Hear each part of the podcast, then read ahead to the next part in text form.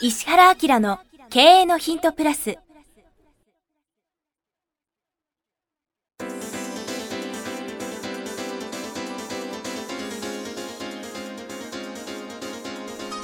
ポッドキャスト石原明の経営のヒントプラスは勝てるビジネスモデルや売れる仕組みの作り方。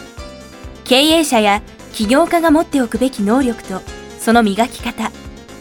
リーダーの育成や強い組織の作り方などについて経営コンサルタントの石原明がリスナーの皆様からのご質問に直接お答えする形でお伝えしていく番組です。企業を継続発展させるためのノウハウを提供する日本経営教育研究所がお届けいたします。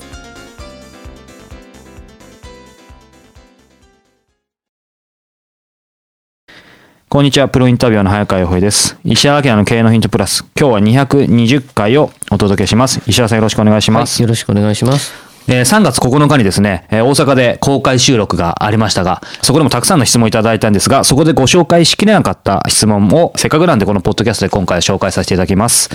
30代の方ですね。おうちコミュニティとして佐賀県の田舎にて様々な人の交流事業として活動しています。今年は本格的に海外からの観光客に日本の良さを伝えて学びを提供でき、なおかつビジネスとして成り立つことを目指しています。さて、ご質問ですが、今私は曽祖父が作った家に住んでいます。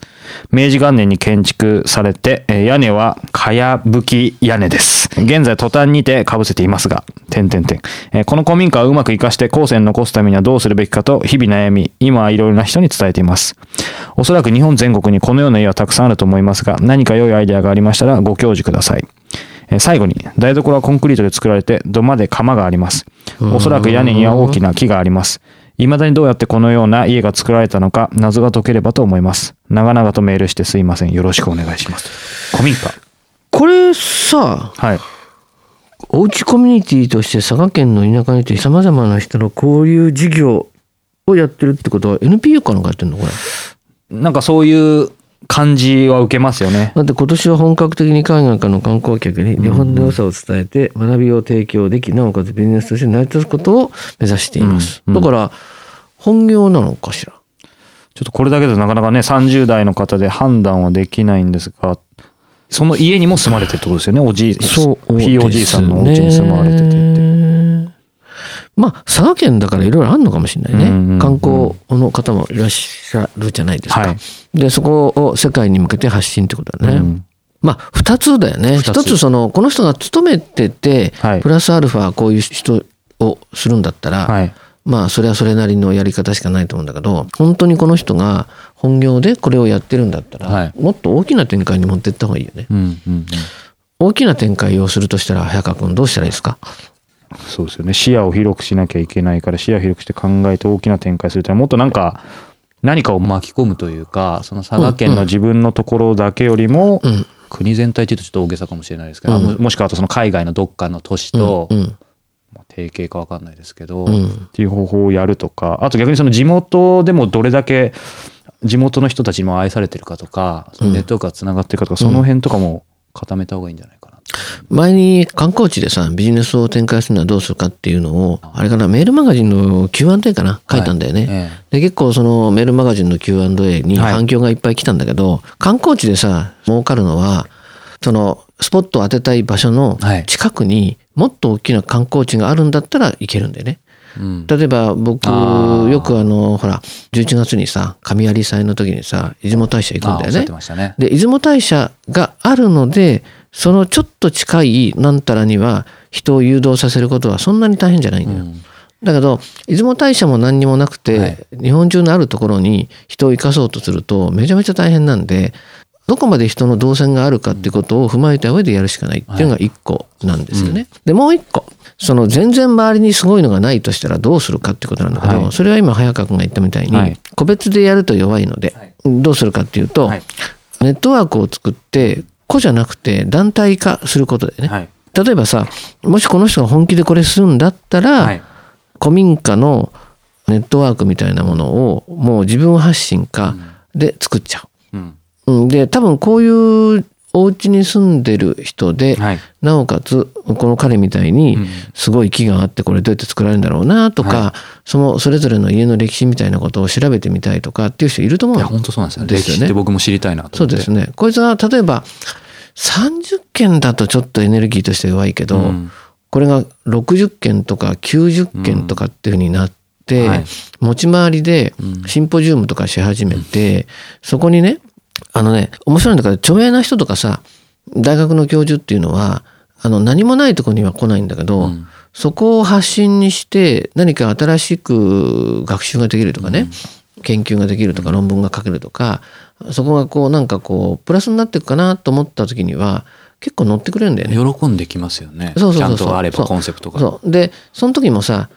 もう調べてさこの分野で誰と誰と誰と誰を抑えれば勝ちなのかみたいなこともさ、うん。事前調査しといてさ、はい。ね、で水を向けていって、あのネットワーク組ませて、でそれを中心にして今度さメディアにさ興味持ってもらうみたいな感じの投げかけね、うん。でさらには世界中でその国その国のなんかこう伝統的な住まいみたいなところのさ、ネットワークっていうのがあるかないかなんだけど、あればそれを今度リンクしてつなげていきながらさ、はい。世界古民家なんとかネットワークみたいなやつで情報発信とかし始めると結構面白いような気がする。それだけでなんか世界のツアーを回るみたいので、まあ、日本版があって海外から読んだりとかなんかいろいろできそうですよね。そこにその若い学生をなんかいるよねバックパッカーみたいなさ、うん。どうせ行くんだったらごめん。リアルにそこレポートしてきてくれるって。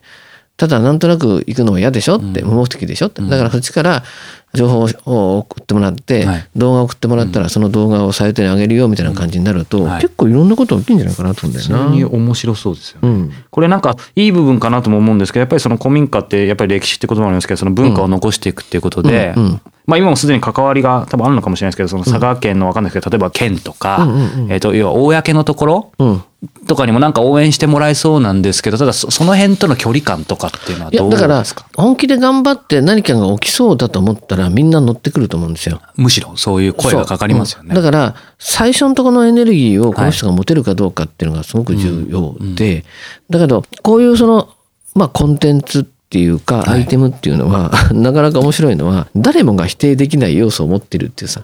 そうですね。うん、前の前の回かなんかで言ったけどビジネスの特徴っていうので言うとさ、なんか日本の良き伝統や文化は残すべきですよねって言った時にさ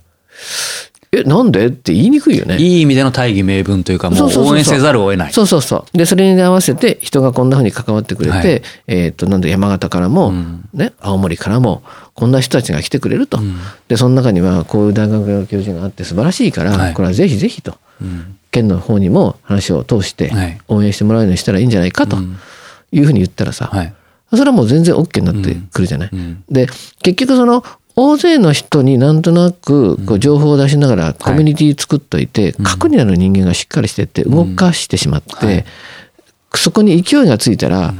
これなんか乗った方が得かもって思ってですね、結構大きいエネルギーになるのよ。だから人を集めといて情報を出しながら、渦を作る中心が結構しっかりやっていくと、もともと僕はこれにもっと強くなんか関心を持ってましたみたいな人が集まってきちゃって結構大きなものが動くんじゃないって思うんだよね。で今お話がかかっててちょっと私事で恐縮なんですけど、まあ石田さんに以前お話したか分かんないですけど今戦争の体験者にインタビューするポッドキャストを始めてて、うん。まあ、今「永遠のゼロ」って映画もありますけうどんあれは別にそれを戦略的にやってたわけじゃないんですけどやっぱりみんなからもう応援されるしかないっていうことで地味にどんどんやってたり今全国でいろんな人からどんどんうちのおじいさんの話聞いてほしいおばあさんの話聞いてほしいっていう話で,、へーすごいね。で結局この間新聞にも取り上げてもらってね。そこからまた人がみたいな感じでだからなんて言うんでしょう。やっぱりその肝というかそこを間違えなければ、あのね、個で頑張るっていうのはね、はい。どういうふうにやるべきかっていうと、うん。情報を出しながら個で頑張らないとダメね。はい要するに、個で頑張って、意地になって一人で頑張って、はい。俺を見ろって言っててもさ、ある程度集団が動くとか、ある程度認知のある方たちが、ね、それに対して応援をしてくれるみたいなことをやんなきゃいけないんだよ。で、それにはどうするかっていうと、関係している人に対して薄く情報を出しながら、活動をフィードバックするっていう風な仕組みを作った方がいいと思うんですね。で、まあ、関係各位にいろいろやっといてもらって、皆さんに応援してもらっている何々が、ついにこんな感じになり始めたんですって言った時にさ、別に応援してなくても、情報を出して読んでくれているということが応援ですよねとか支援ですよねみたいな、なんかわかんないけどさ、それ関わってたわみたいなさ、やつを上手に作っといてあげながら、そこに乗ってった方が得だよねっていうふうなこう波を作れれば意外に大きなものが動くと思うんですね。うんうん、だからやり方がみんな良くないのよ。それ僕も気づかなかったけど戦略的にやってたわけじゃないですけど結局うまくいったっていうのはそういうことだったんですよ。NPO でも何でもさ、はうまくいかないのはそこで、うん。要するにどの領域に対して何するかっていうのをこっち側からあらかじめ戦略的に練っといて、うん。はい。そんでもってまあ例えばさ、自分が中心になってものすごく頑張って、中心になって頑張った人間が手柄持ってっちゃうからおかしいことなんですよはい。だから手柄をどんどんどんどん周り渡していくのよ。うんそうすると渡された方は嬉しいから、ね。もっともっと活動してくれて、い一番いいのはね中心になって起こした人があるところまで行ってエネルギーを持ったらバーンってほかしちゃって、もうんですよね。あそうそうそう。そんな感じの方が多分大きなものができると思うんでね。うん。うん。すごい勉強になった方これ多いんじゃないですかね。ゼロから何か始めるときに。最近さ僕すっごい頭良くなっちゃって。これこれこの回からいきなり聞き始めた人この人なんだって思いますよねいやいや、でもしょうがないよ。事実だから。だからなんかいろんな人がいろんな形で僕役に立ってってくれるといいな。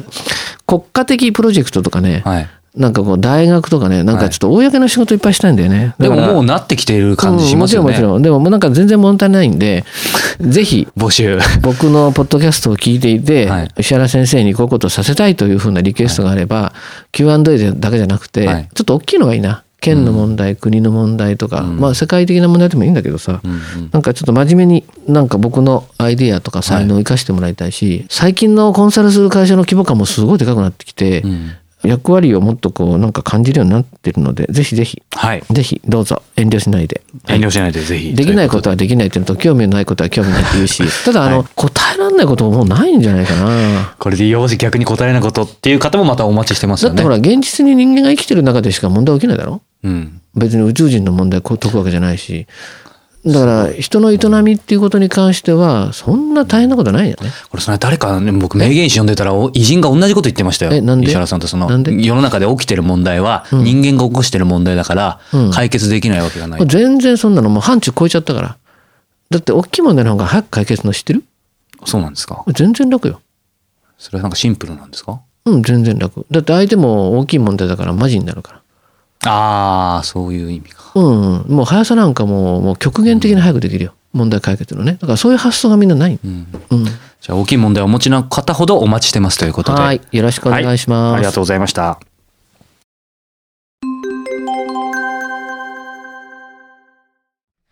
いつも経営のヒントプラスをお聞きいただいてありがとうございます。今日はですね、お知らせがあります。石原明の経営のヒントプラスの、これは何と言ったらいいんですかね、兄弟バージョン、プレミアムバージョン、むしろ。はい石原明経営のヒントプレミアムのご紹介です。すでにご存知の方も多いと思いますが、改めて石原さんにこの石原明経営のヒントプレミアムについていろいろちょっとお話を簡単に伺いたいと思うんですけど、そもそもこの、まあ、コンセプトとか、これ、ほら、経営のヒントの方が Q&A なんですよね。だから、まあ、いろんな形で質問していただいたことで、これは面白いなっていうことで、まあ、聞いてくれてる方全体にもね、価値があるなとか、あるいはコンテンツとして発信しておくことで、時間を過ぎてもね、まあ、3年後でも5年後でも10年後でも価値があるみたいな感じで、答えたいなってことをピックアップして答えてるんだけど、ただ、僕が言いたいことっていうのを、ね、しかも、リスナーの方たちにとって、実はこういうことを本当に知っておいたら価値がありますよ、みたいなことを逆に喋る機会がないなと。質問だから。Q&A てじゃ限界ありますよね。そうそうそうそう。で、まあそれをその早川君とも相談しながら、じゃあちょっとその、まあアップグレード版として、しかも言いたい内容を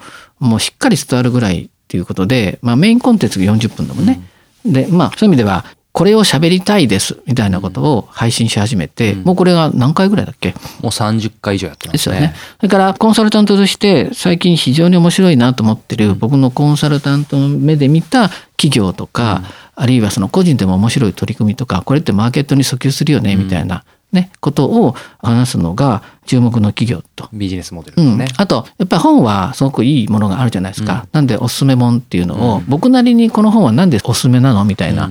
過去にあの絶版になってしまった本を紹介して、絶版マーケットですっげえ金額になっちゃったと思いましたけど、はい。そんなのも含めて、最近ってね、実は本ってみんなネットで買っちゃうんですよ。で、ネットで買うのはいいんだけど、知ってる本を買うわけですね。だから、知識の深掘りはできるかもしれないけど、やっぱり本はどっちかっていうとさ、書店で買ったりしよね。うんわーっと見渡しながら本が自分を読んでるみたいな感じで違う分野とか全く読まない領域のことにもちょっと刺激してあげたいなみたいなことも含めておすすめ本っていうのをそういう観点で出してるんでね。そうですね。なのでこの経営のヒントプレミアムはメインコンテンツ。まあ、あの石原先生がしっかりね、40分話す。そうそうまあ、つまり、えっ、と、どこにいても聞けるその音声の、まあ、セミナーというか講演、深い話を聞けるっていう感じですだか。らまあタイトルがバーってあるので、お試しどっか一個聞いてもらうと、事の重大さとかさ、はい。深さがわかると思うので、気に入っていただいたらいろんなコーナー聞いてもらったらありがたいですね。はいはい。この石原明の経営のヒントプレミアム、毎月1回27日に発売します。過去に配信した回もすべて単品でも購入いただけます。で、これから配信する分についてはですね、定期購読とかその年間定期購読っていうのもあるので、その方があの倍速音声もついたり、あとね、いちいち毎回買わなくてもいいので、そうですねはい。特に12ヶ月の年間定期購読は、あの、先生の勉強会はい。の招待券もプレゼントあ、そうなんだよね。はいあの、リアルでやってる勉強会が東京、長野、大阪であって、それなんかの招待もね、されるんだよね。なので、そういう特典もつきますので、ご興味のある方は、ウェブサイト石原明 .com から、ポッドキャスト、経営のヒントのバナーに進んでいただくと、ポッドキャストの各サービスがあるので、そこからプレミアムのページに進んでください。もしくは、経営のヒントプレミアムと検索していただいてもページに行けますので、そこからチェックしてみてください。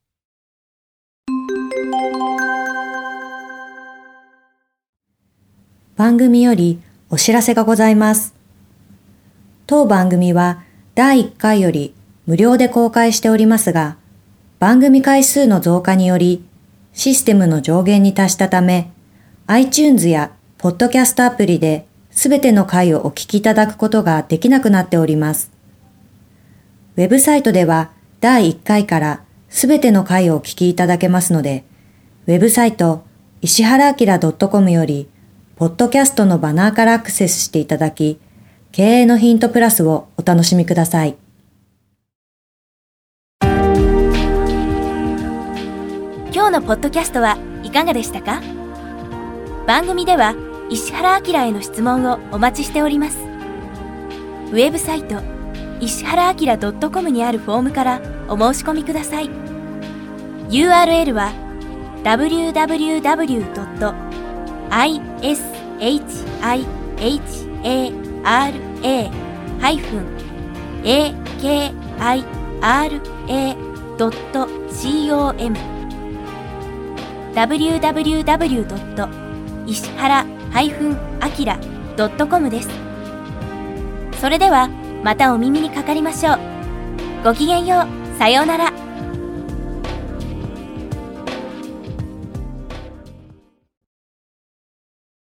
この番組は提供日本経営教育研究所プロデュースキクタス早川洋平制作協力若菜はじめナレーション岩山千尋によりお送りいたしました。